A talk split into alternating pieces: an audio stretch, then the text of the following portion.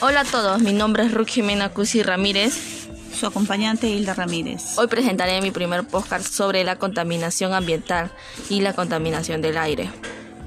La contaminación ambiental no solo es peligrosa para la tierra, sino también peligroso para nosotros. Es un peligro grave que causa desequilibrios en diferentes ecosistemas. También es la presencia de elementos o sustancias dañinos para los seres vivos. Hay tipos de contaminación y una de ellas son la contaminación atmosférica. Es uno de los tipos de contaminación ambiental más famoso, ya que emite sustancias químicas a las atmósferas que afectan la calidad del aire. ¿Cuáles son los contaminantes peligrosos? Los contaminantes peligrosos son las partículas microscópicas de suspensión en el aire.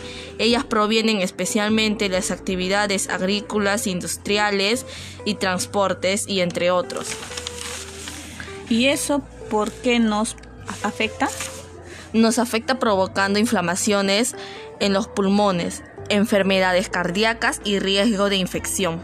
¿Cómo podemos reducir la contaminación?